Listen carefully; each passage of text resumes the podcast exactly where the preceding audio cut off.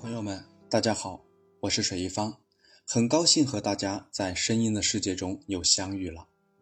国庆长假刚刚过去，这个国庆你过得还好吗？是出门游玩，还是宅家看剧？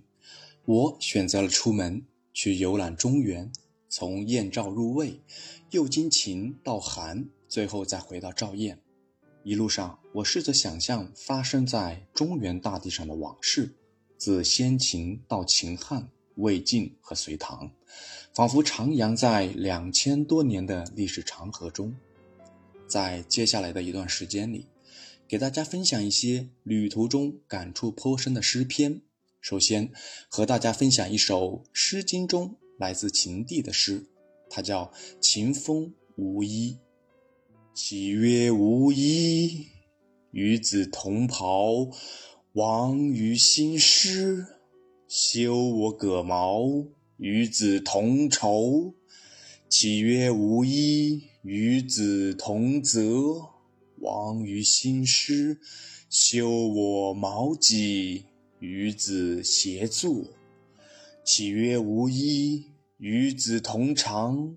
王于新师，修我甲兵，与子偕行。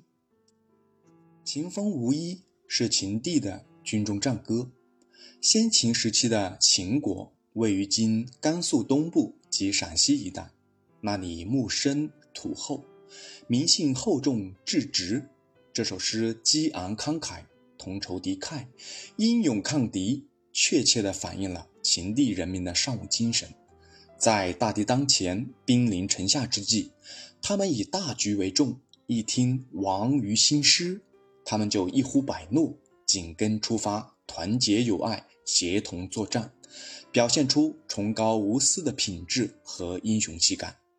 此诗的写作背景可能是这样的：据《左传》记载，鲁定公四年，即公元前五零六年，吴国军队攻陷楚国的都城郢都，楚臣申包胥到秦国求援，立衣于庭墙而哭。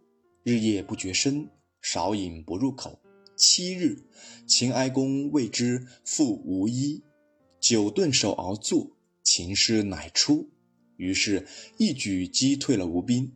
可以想象，在秦王誓师的时候，此诗犹如一首誓词；对士兵们来说，则又似一首动员令。秦人尚武好勇，反映在这首诗中，则以气盖胜。诵读此诗，不仅为诗中火一般燃烧的激情所感染，那种慷慨激昂的英雄主义气概令人心驰神往。之所以有这样的艺术效果，第一是每章开头都采用了问答式的句法，一句“岂曰无衣”，似自责，似反问，洋溢着不可遏制的愤怒与愤慨，仿佛在人们复仇的心灵上点上了一把火。于是，无数战士同声响应：“与子同袍，与子同泽，与子同裳。”第二是重叠复沓的形式，虽结构相同，但并不是简单的机械的重复，而是不断递进、有所发展的。首章结句“与子同仇”是情绪方面的，说的是他们有共同的敌人。二章结句。与子协作，表明行动已经开始。三章结句“与子偕行”，表明战士们将奔赴前线，共同杀敌。这种重叠复沓的形式，在诗中构成一股激情的主旋律。第三是语言富有强烈的动作性，修我戈矛，修我矛戟，修我甲兵，使人想象到战士们在磨刀擦枪。舞歌挥击的热烈场面，这样的诗句可以歌可以舞，堪称激动人心的活剧。先秦时期的秦军被称为虎狼之师，这首《秦风无衣》会让你感受到大秦的军威吗？